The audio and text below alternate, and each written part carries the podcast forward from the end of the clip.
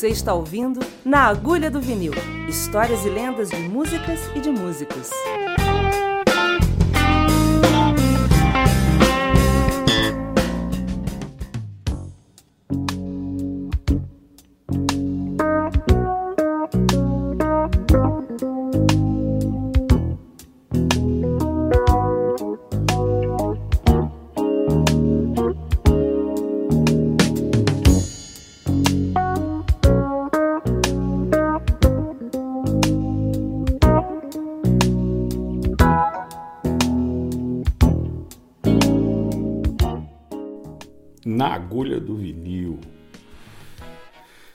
Saudações da primavera escocesa, mais um dia delicioso.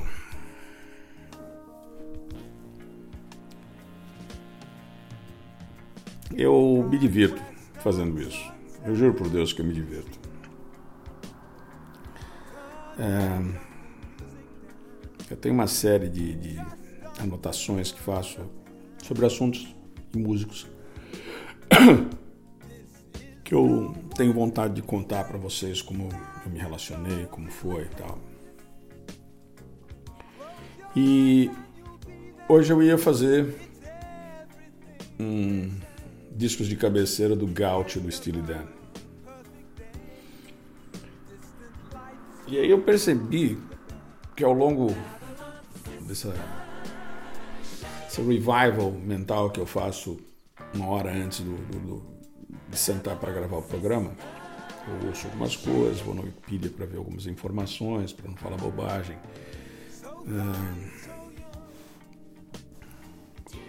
para discutir com esse Wikipedia, que tem coisas às vezes que estão não são aquilo que deveria ser e tal, né? E eu percebi que a minha relação com o estilo dele é muito maior, mas é muito maior do que o simples fato de falar do gaúcho. Legal. Steely Dan. Ô oh, banda esquisita, né, cara? O, como muita coisa chegou para mim, esse contato com a banda aconteceu de forma visual e não auditiva. É, é possível, já na época eu tocava, tenho certeza que tocava, senão não teria ficado tão impressionado. Em algum momento, numa das festas que eu fui, Do It Again tocou. Pode ter sido o aniversário de uma das minhas irmãs de criação, da Sônia da Regina, e o Elton fazia a sonorização. E, então, Do It Again ficou lá atrás no meu subconsciente. É um belo dia, sábado som, sentado na frente da televisão religiosamente, bolo de fubá, Nelson Brito, Paulo Ziner, o meu glorioso Totó, que era o primeiro cachorro que eu tive, um bacê fantástico, extremamente inteligente, roubava o bolo de fubá do Paulo toda vez que ele ficava prestando atenção no baterista, quando ele virava para o lado, o prato dele estava vazio. E num desses sábados, eles apresentaram o Steely Dan com um cantor. Eu soube depois veio a ser demitido. Não, fazia, não estava naquela na vibe do, do resto da banda. E um solo memorável do Danny Dias. Telecaster. Não prestei atenção, que era uma coisa humbuckers, mas Telecaster. Se não foi na primeira Guitar Player, foi na segunda, que tem uma entrevista chamada Pros Reply. A primeira que eu comprei, eu já disse, foi do Django. Então pode ter sido do Django, como pode ter sido de novembro de 76, que é o Robbie Robertson, que é quando eu descubro a Norman's Rare Guitars. Mas, isso é só filigranas. Tem uma entrevista com, com ele e ele fala que a guitarra dele foi modificada para ser uma Gibson. Então tinha quatro botões de volumes como de uma 335 e dois PAFs originais que o Jeff Skunk Baxter, que era um, cara que sabia mexer com guitarra, tinha trabalhado com Dan Erwine, na Dan Armstrong, acho que é o Dan Armstrong, né? em Nova York, e estava tocando com a banda, então ele tirou os captadores originais da guitarra dele, mais trata do início dos anos 60, uma tele dos anos 60, e colocou dois, dois Gibsons. Quando eu vim assistir isso depois, esse som me desbundou. Mas aí você começa a perceber que não é o som da tele que me desbundou. Não eram os humbuckers, e sim o fraseado extremamente é, refinado, com uma linguagem de cromatismo que antes de eu saber o que era cromatismo, entrou, ficou lá no meu, no banco de dados como algo a pesquisar. Como todos vocês que tocam guitarra, é óbvio que na minha cabeça ficaria muito mais fácil fazer cromatismo se eu tivesse uma tele com dois humbuckers. Né? Como eu disse no podcast do Jeff Beck, que vocês já ouviram, a Capitelli é uma Telecaster com dois humbuckers. E os dois principais motivos é We Fender Lovers ao vivo com Jeff Beck tocando com tele de dois humbuckers que o Seymour Duncan construiu e esse solo do Danny Diaz e a foto dele tocando na revista Guitar Player. A foto não deve ter mais do que 4 por 5 centímetros, nem isso, provavelmente 3. E outra coisa que me atraiu muito no Danny Dias é que ele era gordo, andava de macacão, tinha uma barba comprida e o cabelo para trás. Eu não tinha o cabelo para trás. Eu falei que eu tinha minha face black, eu usava black power, cabelo comprido. Mas eu estava acima do peso, nasci acima do peso. Eu era filho da Cida, a Cida cozinhava muito, ela fez comida para metade da população de músicos da Pompeia. Então não comer na minha casa era muito difícil.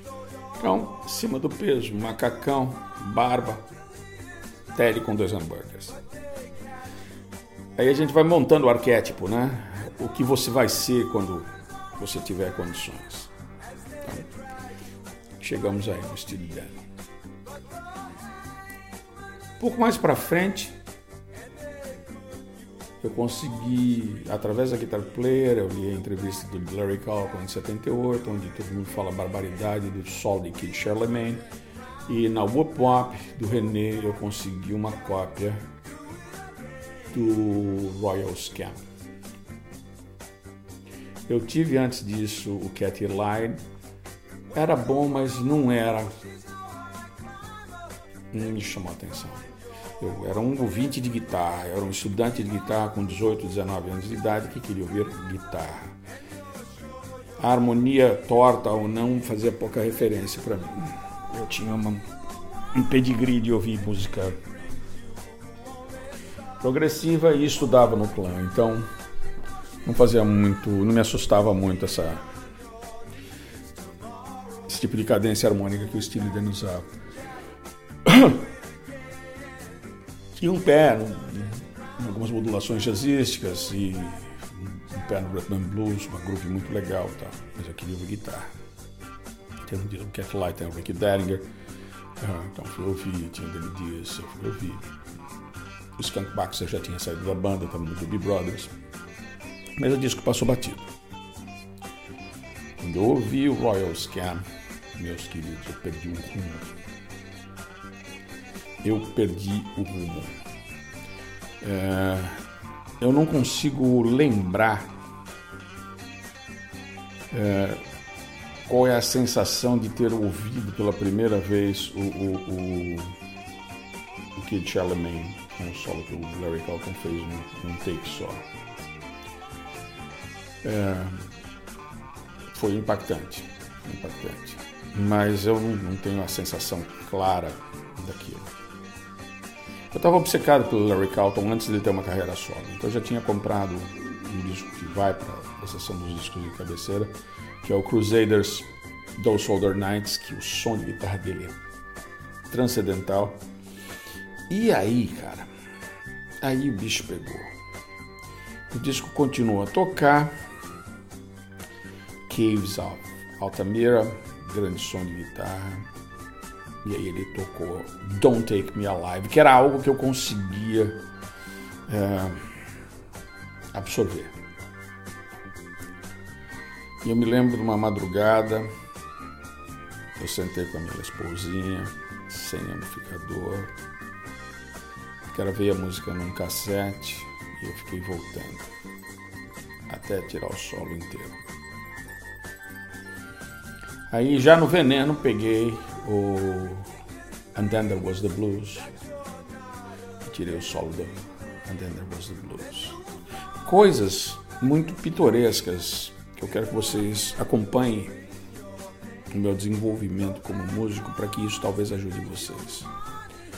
Como o Larry Carlton não era o Eric Clapton, ele não foi a minha fonte original, ele era só o maior guitarrista de estúdio é, desse tipo de música na época, eu não sentia medo de tirar as coisas dele. Eu ia e brigava, ia atrás. E o desejo era muito, muito grande. Muito, muito, muito grande, cara. Era uma coisa absurda. E provavelmente me lembro de uma festa na minha casa, um aniversário meu, meu e do Cassiano Gabus Mendes. É o Cassiano não, o Cassinho, filho dele. Era amigo Chris Scaps. A festa foi na minha casa, a balbúrdia. E o Franklin tocou, ficou encarregado de tocar, de, de tocar o som na festa. Ele sentou nos meus discos, Franklin Paulino, claro, do pedaço, irmão. Ele só tocou Estilidade. Acho que tinham três discos, ele tocou o, o, o Royal Scam umas três vezes. Eu estava ocupado, não estava nem aí. A festa foi do Balacobaco. Mas olha só, hein, gente. Tinha uma festa em 1979, provavelmente foi 79, em que a gente tocava Steely Dan, cara, na festa. Né? A festa foi, gente usou a parte de baixo da minha casa, tal, sala, é, cozinha, quintal e o estúdio onde ficavam os nossos instrumentos, os discos e tudo mais, tal. Então, essa música deixa de ser uma coisa intelectual e ela passa a ser parte da trilha sonora daquela turma, né?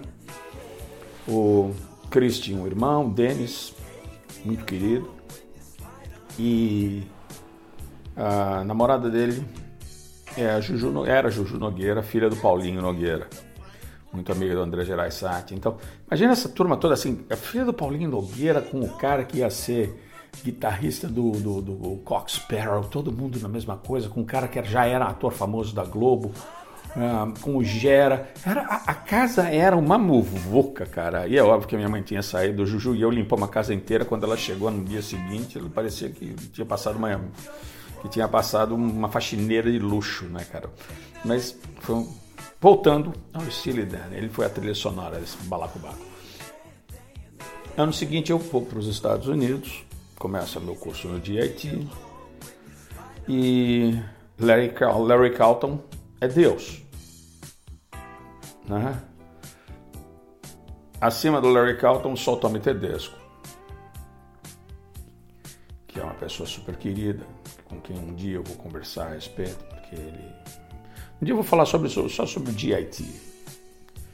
E o Tommy me levou para ver eles gravarem e tudo mais. Tal. Naquele ano o Larry não, não teve na escola dando workshop. Mas eu vi ele gravando com o Tommy e eu vi o lançamento do segundo disco solo dele, Strikes Twice. O, Room, o primeiro Larry Carlton dele, que tem Room 335, eu gastei.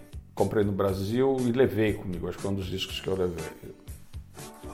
Levei cinco ou seis discos. Esse foi um deles. É... E dentro da escola ele era uma divindade. É um grande amigo meu, Stephen Linder, que foi o aluno do ano, de 1980 para 81, sueco, que tocava todos os do Larry Carlton, nota por nota. O cara era um monstro tocando, um monstro, coisa maravilhosa. Então, se você tinha alguma dúvida de alguma frase que você não tinha tirado direito, perguntava para o Stephen, o Stephen já te dava a dica, já estava debaixo do dedo. Mas essa veneração ao Larry Carlton era um troço muito grande. É, era muito bom. E, e é curioso que essa música ela era diferente da, da, do Fusion, ela era groovava. Esses caras vinham de gravar muito disco para os outros, coisas que vendeu muito. E, e, eles traziam esse elemento mais comercial para a música deles, mas as guitarras e os arranjos e os acordes sempre tinham um veneno. E a gente pode dizer que o maior fenômeno de música popular que tocou em rádio e tudo mais, com esse tipo de sofisticação harmônica, foi o Steely Dan. Falei tudo isso para vocês terem uma ideia do ambiente que a gente estava vivendo, do que acontecia, porque desde 77 disco music era uma realidade, e a gente fala assim, foda Bee Gees, John Travolta. Eu odiava, né? Eu tinha um pôster do The Band na minha sala, provavelmente foi parar na casa do Oswaldo do Made. Quando eu fui embora, foi para casa dele. Família tem essas coisas, né? É, e eu detestava disco music. Para descobrir depois em Los Angeles que quem tocou na trilha sonora do Saturday Night Fever as músicas do Bee Gees, o guitarrista era o Lee Ritenour, que eu amava de paixão, que o baterista era o Harvey Mason, do, só do Eleventh House, com Larry Coryell. E. Nossa, eu tava com o nome dele lá. E o baixista era o Abe Laboriel, pai do Abe Laboriel Jr., que Toca a bateria nessa gig meia boca que teve aí anteontem no Brasil. Ontem no Brasil. Tal de Paul McCartney. Vocês já devem ter ouvido falar. Fez umas musiquinhas com uma banda de Liverpool. Cara, tá velhinho, mas tá forte, tá forte ainda. Então imagina, Abe Laboriel estava sempre na escola, era comum a gente cruzar com essas pessoas, era fácil de vê-los, Tommy Tedesco nos apresentava, quem a gente não conhecia, ele fazia questão de que a gente conhecesse, porque era a, porta, a escola também era uma porta de entrada para a profissão. Né? Pois bem. Aí em 81 saiu o disco Gaúcho. Eu pulei o Age porque eu não entendi o Age.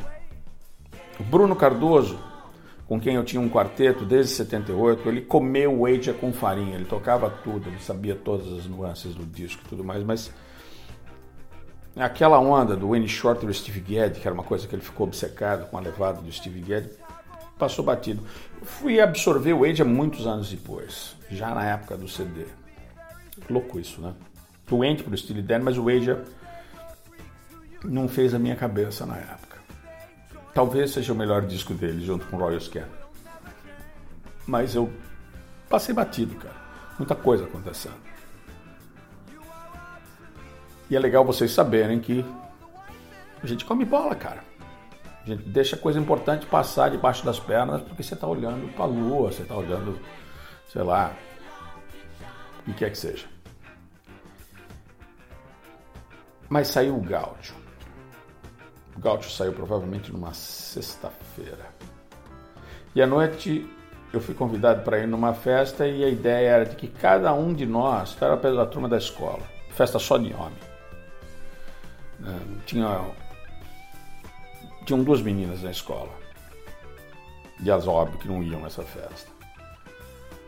Então, e a ideia era que cada um levasse um disco para tocar na festa. E foi um ritual, cara, porque nós, eu me lembro assim, uns seis caras, eu sendo um deles, que levou o gaúcho. E a piada virou, peraí, peraí, peraí, peraí, não, agora é minha vez de tocar meu disco. Então eu abri o meu gaúcho e pus na vitrola e tirei o disco do meu amigo. A gente não colocou o mesmo disco seis vezes, cada um abriu o seu e pôs. E é um dos momentos mais marcantes dessa idiosincrasia neurótica do universo do, do estudante de guitarra, do obcecado pela, pelo Larry Carlton e, e pelo Steely Dan. E a primeira coisa que me impactou naquele disco foi a groove, a groove do Bernard Purdy tocando Babylon Sister. Aí o Hugh McCracken tocando um som de extrato. Eu vi que tinha o Mark Knopfler, eu já adorava o Mark Knopfler, que essa altura já estava no terceiro disco. Tinha passado ele na televisão tocando Romeo e Juliet de dobro e no disco Moving, Moving Pictures. Não, Moving Pictures é do Rush, Moving Waves é do Focus. é o de capa vermelha, não vou lembrar. E. Uau, cara! E foi tudo indo muito bem, muito legal, até que chegou o solo final de Third World Man. E o Larry Carlton varreu o chão, né? Timbre absurdo.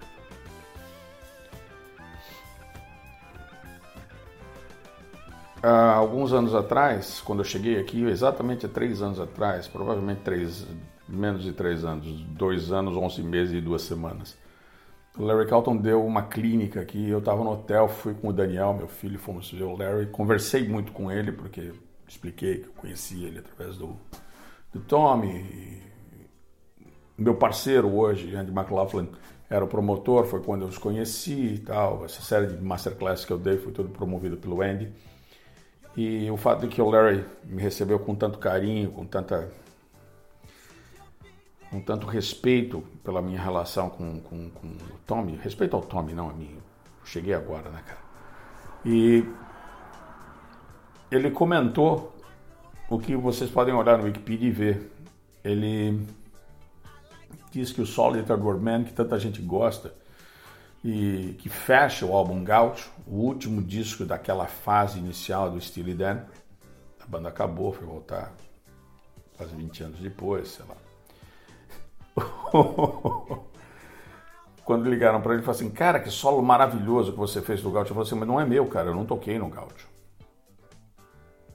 Os dias que foi gravado e mixado em Nova York, eu não tenho nada a ver com isso.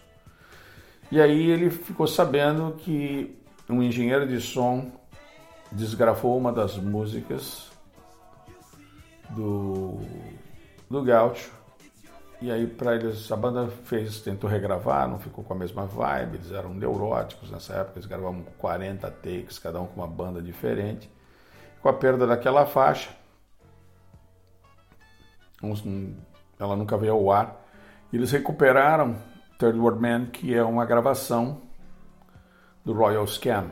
Então é por isso que ele aparece no disco. E é um timbre de guitarra, cara. Uau! Né? Ele usa um, um Fender Deluxe para CBS, daqueles de tweed no pau.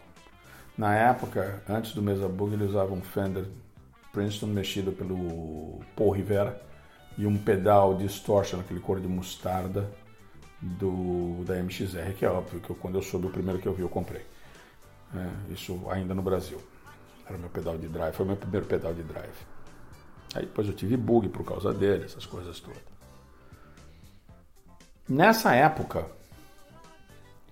no GIT, a gente teve um masterclass com o Steve Lukather, que é o maior devoto do Larry Carlton. Ele falou que ele deve a carreira dele ao Larry Carlton, ele queria ser o Larry Carlton quando ele crescesse. Steve e eu somos, temos a mesma idade, acho que ele é uns seis meses mais velho que eu, mas é um monstro, cresceu nesse ambiente. Ele e o Michael Landon estudavam no ginásio, na mesma sala, tocavam em bandas juntos. Uh, os meninos Porcaro, conheci o Joe, pai do, do Steve, pai do Joe, do Jeff e do Mike.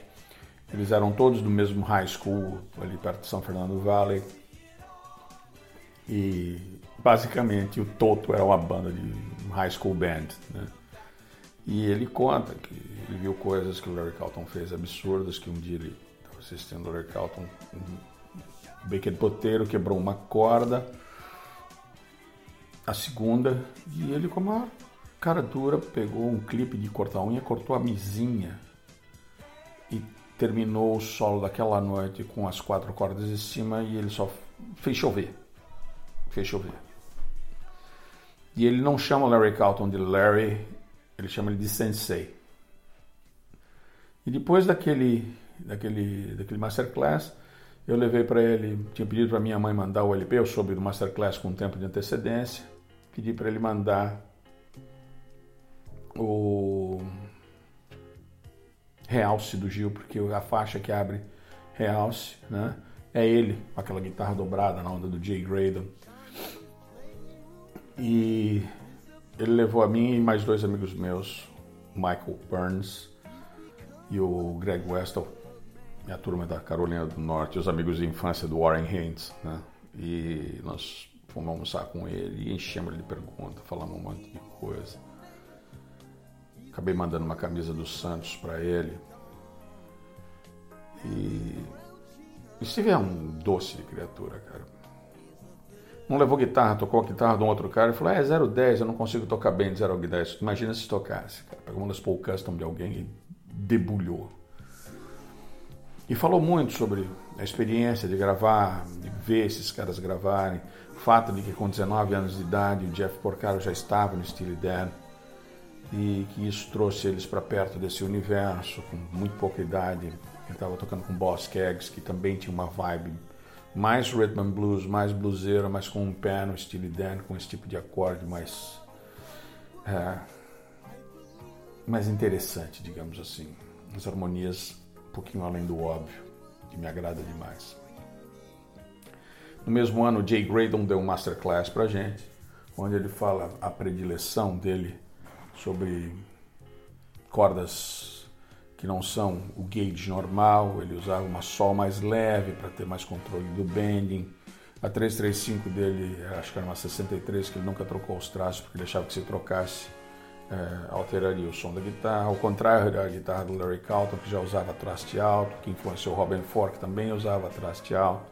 O Larry tocou numa banda chamada LA Express, com Tony Scott, Victor Feldman, John Gehring e Max eh, Bennett, que acompanharam a Johnny Mitchell, o Curtis Sparks, minha diva.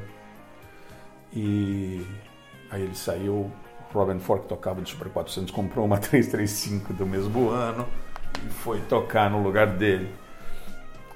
Porque eles são muito amigos, estão sempre juntos, têm um trabalho de admiração própria muito grande. Eu vi o Jay Graydon falar sobre isso. O que vem é importante de explicar para vocês e contar para você que é guitarrista. O advento do Facebook é uma das coisas mais fora da casinha, né? Da mesma maneira que ele te ocupa um tempo desnecessário, que ele te tira o foco de você estudar guitarra.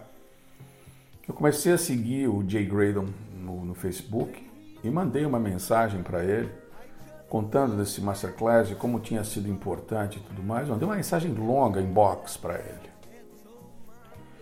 E acho que uns um mês, dois meses antes de vir para cá, no final, começo de 2016, eu recebo num sábado daquele, sabe aquele sábado modorrento, fim de tarde, você acabou de dar aula, você não sabe o que você vai fazer, você não sabe o que você vai comer, filho com fome, aluno não sabendo se vai com você ou se não vai. Saio de um supermercado que eu não estava acostumado a ir e chega uma mensagem do Jay Graydon, cara, maior do que a que eu mandei dissecando cada um dos aspectos das perguntas que eu fiz e dizendo que, na realidade, é, esse carinho que eu demonstrei, essa dedicação em analisar a obra dele, visualizar, lembrar como ele gravou PEG, isso é fácil. Você entra na internet, tem o, o, os grandes álbuns de todos os tempos, tem o AJ, tem ele falando como ele gravou, tem o Donald Fagen, o Walter Beck falando quantas takes foram feitos, ele foi o último. O equipamento que ele usou, tal. Tudo isso você encontra na internet, está fácil. Mas essa consideração e a dica que ele me deu, assim, quando eu improviso, eu não penso em escalas, eu não penso em quartons. Eu tento cantar alguma coisa que tenha a mesma veemência do Stevie Wonder tocando gaita porque eu nunca ouvi o Steve Wonder tocar uma nota desnecessária, eu nunca vi ele tocar algo que não seja a perfeição. Dia seguinte estava eu comprando todos os CDs do Steve Wonder que eu podia lá na Pops. Né? Entendeu? A dica vem direto da boca do cavalo, cara. Eu não contei isso para ninguém. Estou aqui agora dividindo com vocês porque dentro da minha consciência do planeta hoje, toda informação pertinente precisa ser compartilhada. Porque não é quem detém a informação que detém o poder, é quem compartilha. Porque não se vive para cá, se vive por todo. Quanto mais você ajudar as pessoas a crescerem, mais o mundo está preparado a te ver crescer e auxiliar você em busca de trabalho, de consideração, de respeito, de amizade. Ou seja, que os Beatles falaram no finzinho do Abbey Road, né? The love you take is equal to the love you gave.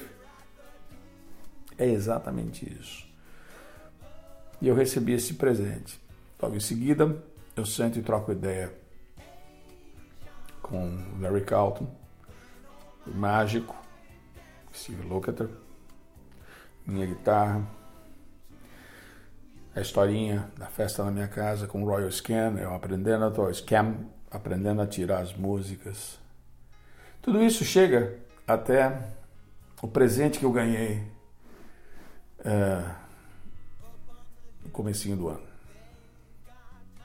Dentro do clã nós tínhamos quatro grandes professores de guitarra. Cláudio Celso Cândido Serra, que era meu professor, o Dacia e o Zé Neto, nosso querido Netão. E aí entrou o André Gerais Netão, que eu convivi durante dois anos, dois anos e meio, era muito moderno. Tocava muita guitarra, cara. Zé Neto tocava muito guitarra. E achei ele no Facebook, amigos em comum, começamos a trocar ideia, figurinha e tudo mais e tal.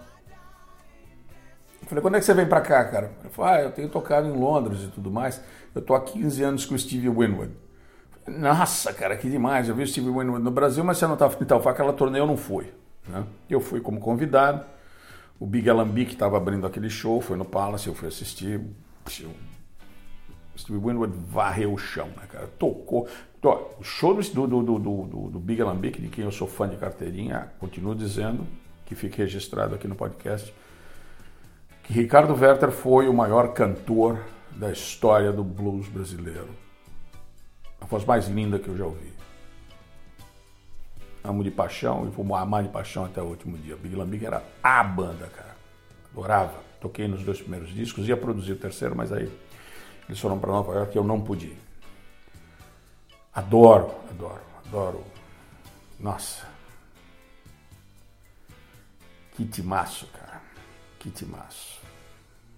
Alan Varchavski. Devem estar tá tocando em duo aqueles dois, né? Tem outro jeito. Voltando ao estilo Dan. Aí eu tô falando com o Zaneto e ele fala, cara, eu vou tocar em Glasgow. Vou deixar teu nome na lista de convidados, mas me lembra, isso outubro, novembro, me lembra na semana, porque eu vou esquecer. Aí eu estou passando a loja de escola oposta. Steve Winwood e Steely Dan no SSI. Eu falei, ah, tá brincando, cara. Não é possível. Ganhei o posto, trouxe para casa. Liguei pro Neto à noite. Zé, Conta pra mim. Aquela, com convite para assistir você está de pé? Pô, claro que tá. Por quê? Eu falei assim, vocês começam a turnê do Reino Unido aqui em Glasgow. É, é, é. Você tá aí, né? Tô. Cara, então vem. Eu deixo dois convites para você na porta. E se eu contar para vocês que o mesmo que aconteceu com, com Donald Kinsey aconteceu no Dan? Eu arrumei um amigo meu, meu aluno, Dylan Webster, ótimo guitarrista, bom compositor, cara que sabe tudo de como colocar a música na internet e tudo mais tal. o Dylan chegou no, no, no, no SSI, é, assim, a gente entrou, estava começando a primeira música do, do Steve Winwood. Foi um showzaço, foi da pesada, foi muito bom. E aí entrou o Steely Dan. Eu não preciso dizer que eu sou fã do Traffic, que eu sou fã da carreira solo do Steve Winwood, que eu adoro Blind Fate que o show dele no Palace foi uma das melhores coisas que eu vi na minha vida. Mas quando Donald Fagen entra na segunda música, já sem Walter Becker, que faleceu ano atrasado, quando ele toca o primeiro acorde no piano e canta, eu volto ao tema. Aí a verdade é absoluta. Eu nunca ouvi um som daqueles na minha vida.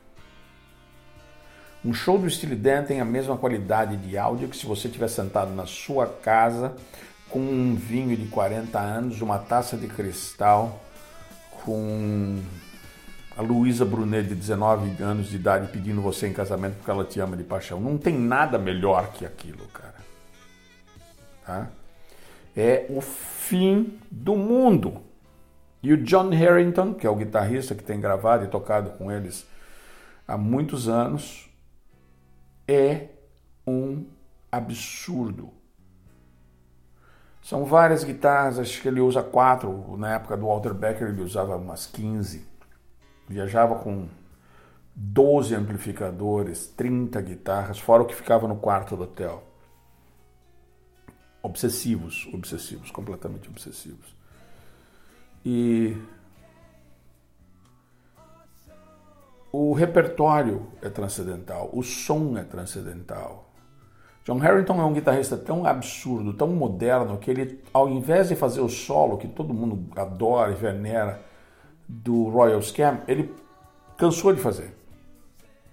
Ele já faz um solo dele que tem todas as nuances e todas as coisas especiais do solo original em Kid Shirley Man, mas ele tem o som de extrato do Hugh McCracken no Rei 19. Ele tem o som de fuzz do Elliot Randall ou do Jeff Baxter, do Skunk. Ele tem o som, ele tem todos os sons e ele toca como ele. É uma maturidade, é uma ignorância, cara. É uma ignorância, é um show que se, você tem que ver. O DVD não não não está à altura da experiência física de ver aquele aquela pressão aquela perfeição. O show passa de duas horas, você, você não sente o que foi. E o ciclo se fecha com isso. Quando você senta e tudo que você experimentou, toda essa, toda essa troca de figurinha com os caras que são os personagens do, da tua formação musical, né? do guitarrista original, Danny Dias, que inspira eu ter uma Telecaster com dois humbuckers. O Larry Calton, que me inspira a tocar com extensão de tríades. Demorei para cair a ficha que ele estava tocando. Tão simples, cara. Mas tão sofisticado na mão dele. É como se fosse o, Charlie Parker, mas mais conciso. Aliás, o que o Larry Calton toca de jazz e não está gravado é um absurdo. Você não conhece Larry Calton? Então tá. O som de 335, você vai nesses do Steely Dan. Você quer ouvir ele tocando na onda dele? Eu adoro o Sleepwalk, que é o terceiro disco dele. Som de guitarra lindo. E o Last Night, que ele toca com uma extrato da Valley Arts, que é simplesmente animal. Fora da casinha. Mais recente, ele tem um trabalho tocando a música da Filadélfia que é espetacular. E tem os DVDs dele com a banda de blues, com metais e tudo mais, é, que é Sapphire Blue. É, sensacional. Tem os discos dele com DVD e disco dele com Robin Ford, elétrico e acústico. Recomendo o elétrico. Tem que ouvir. Jay Graydon, ouça o Asia. Ele tem uma série de trabalhos pop, ele é um grande produtor, mas o som, o solo de guitarra que ele toca em PEG é obrigatório para o universo da guitarra. Larry Calton, disco inteiro, Trevor Man. Os dois últimos discos do Steely Dan, To Against Nature e o seguinte, tem o trabalho do John Harrington, excelente o disco Morph the Cat, do Donald Fagen, que tem o John Harrington e o Wayne Krantz. Obrigatório, tem que ouvir.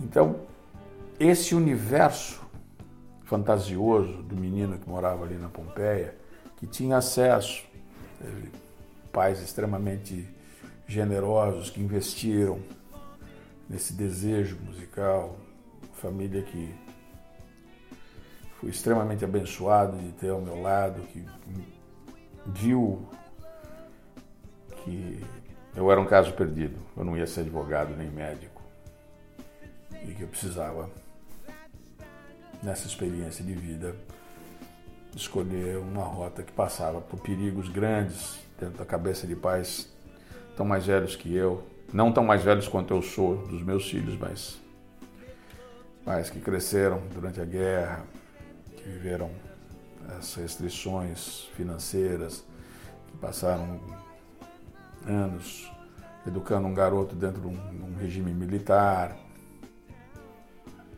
que não parecia ser tão grave dentro do meu universo, estava tudo no lugar, eu tinha tudo, eu vivia, podia tudo. Então eu fui extremamente mimado por eles. E esse mimo eu tinha que retribuir em competência. Se eu não era bom, como eu nunca me senti bom guitarrista, tinha sempre muita gente tocando melhor. Vocês têm que levar em consideração que eu estudava com uma turma de, de né? Ulisses Rocha, você tinha o Quinquel, já estava com o Lírio tocando. Você tinha o Cássio Poleto tocando guitarra pra caramba. você tinha dentro do clã o Fábio Oriente, que era meu parceiro de aula na casa do Cândido quando ele saiu do clã. os professores do clã, o Dátio Netão, o Cândido, o André Gerais Sati, o Cláudio Celso, que é um monstro.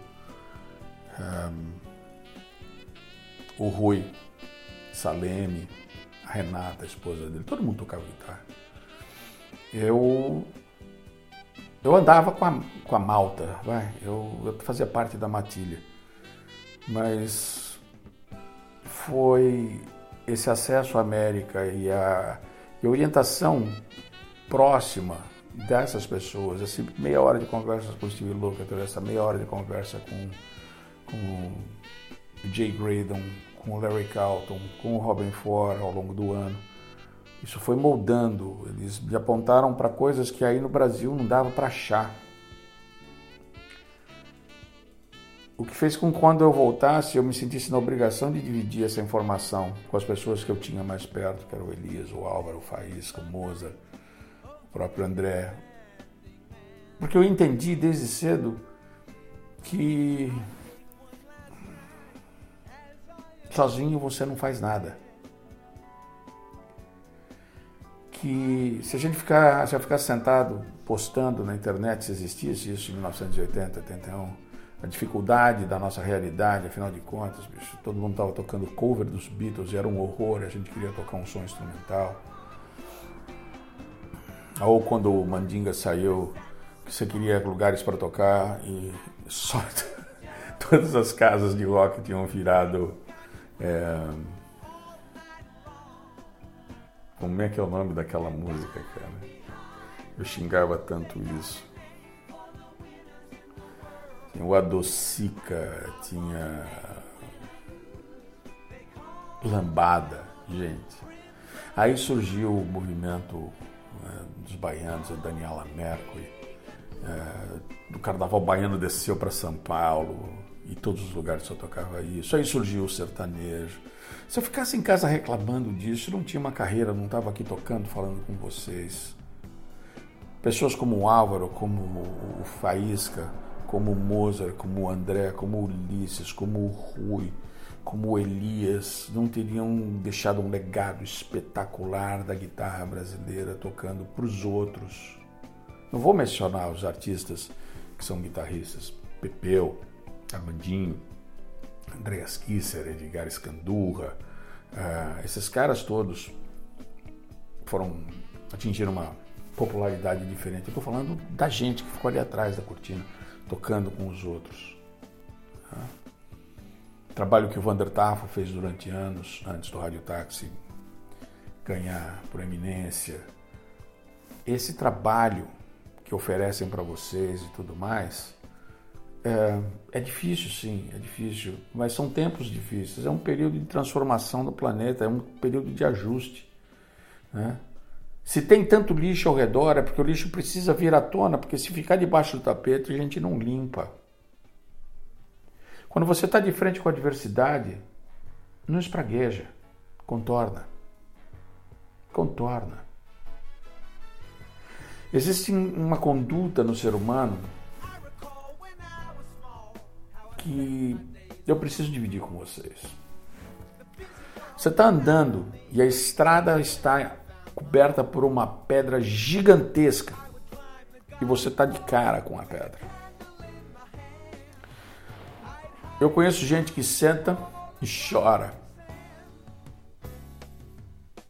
Eu, sento, eu conheço gente que bate a cabeça na pedra, que pega outra pedra e fica batendo na pedra tentando ela quebrar, quebrar essa pedra gigantesca. Tem gente que vê aquela pedra lisa e alta e tenta escalar e se esbodega. O ideal diante de uma adversidade do tamanho dessa pedra é recuar, é parar e voltar. Volta para trás, olhando para a pedra, para ver a dimensão dela, para saber em que altura você pode retornar para você contornar. Não briga com a pedra. A pedra está te ensinando uma coisa. De repente, atrás daquela pedra tem um penhasco que vai te destruir, tem um ninho de cobras, tem um bando de, de, de, de canibais do outro lado, vampiros é, de energia. Nem toda porta que se fecha é um castigo.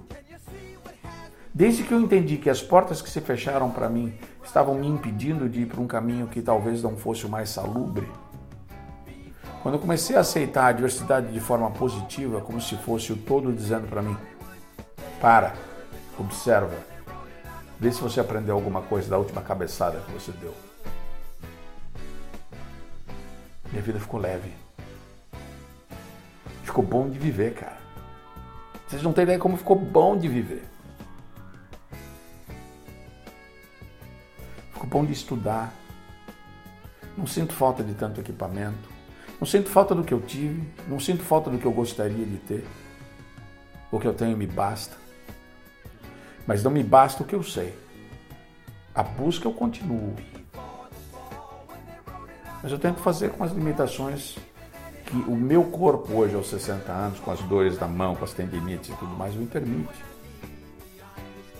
Não dá para tocar um acorde de quatro vozes, lindo, maravilhoso, que eu conseguia tocar três anos atrás, quatro anos atrás, eu toco as três ou escolho duas que dá para tocar e tento contribuir, tento ver como que as outras pessoas possam trazer aquelas duas outras notas, ou então aprendo que a ausência delas também é bonita.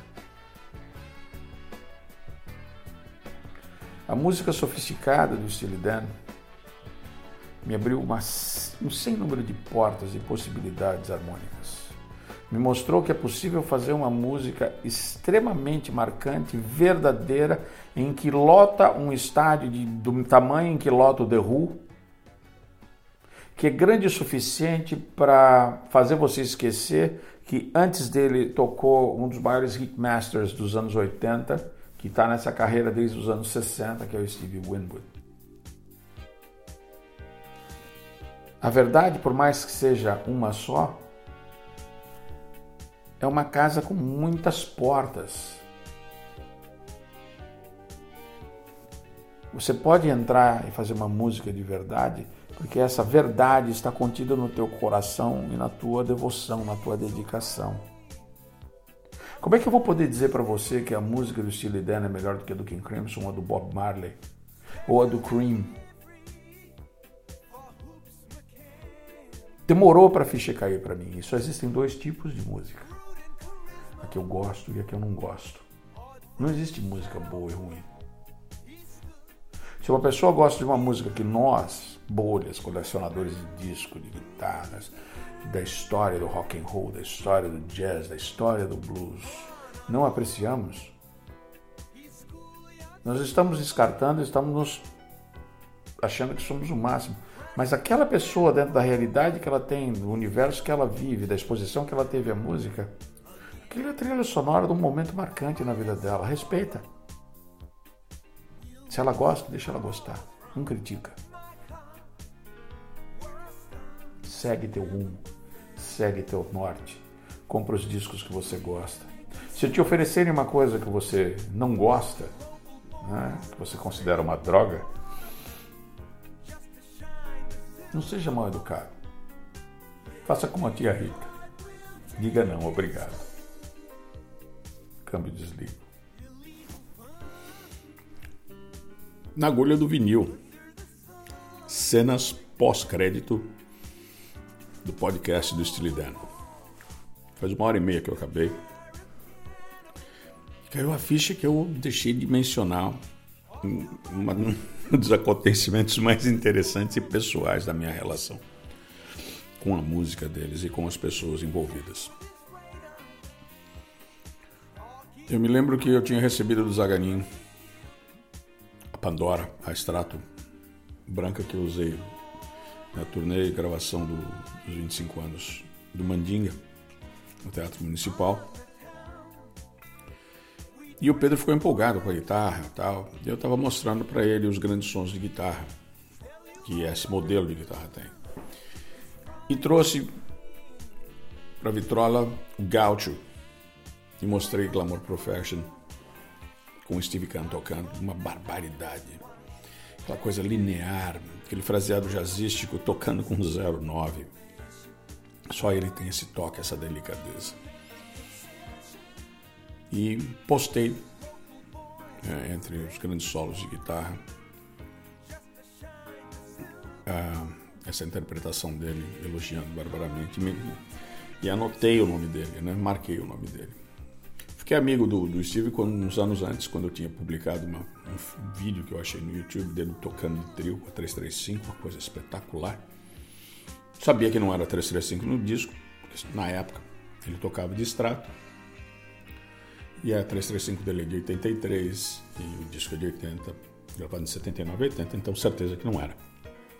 Então para mim era era extrato 63 Sunburst que eu vi ali em várias gravações e propaganda da Labela. Ao comentar a qualidade dessa música nesse vídeo, acho que o Ricardo Silveira, meu querido guru, né, rei da guitarra, no Rio de Janeiro, presidente da República Carioca do Bom Gosto, Ricardinho, acho que repostou e o Steve Ken me agradeceu e ficamos amigos no Facebook. E aí conversa vai, conversa vem, uma pessoa brilhante, inteligente, bom professor, autor de livros espetaculares, tem todos. É, um folho de transcrições da época da faculdade dele, mas muito que eu tive a cara de pau de pedir para ele, mandei no, pelo correio para ele, ele autografou e me mandou de volta. Ou seja, a gente tem uma relação muito bonita. Ele me explica como ele compõe, como ele arranja, quem influenciou, o que, que ele estava ouvindo. Somos dois devotos da Shirley Horn e menciono isso no podcast dela. E ele fala para mim, André, Olha, muito obrigado pelo elogio, incluí como os grandes sons de extrato, mas aquela faixa eu gravei com uma Gibson RD Artist, aquela guitarra com uma, um corpo horroroso, mas que era agradável de tocar e, eu estava usando uns captadores que o Bill Lawrence fez para mim. A guitarra eu vendi, mas os captadores eu tenho guardado aqui na minha gaveta. Uma hora dessa eu invento uma guitarra para ele, né? E para eles. E isso ficou marcado na minha cabeça, né? E estava nos planos de eu contar essa história para vocês um pouquinho antes de falar sobre a faixa que encerra o disco, que é o Third World Man, do Larry Carlton. Então, você imagina, né? Além de todos esses caras que eu já mencionei durante o podcast, eu ia deixar de fora justamente a pessoa mais próxima de mim, a pessoa mais carinhosa, mais atenciosa, um dos grandes presentes que esse universo da internet me ofereceu. Então, saúde, longa vida e um brinde à arte, maestria e à genialidade de Steve Kahn. Abraço para vocês, um beijo no coração.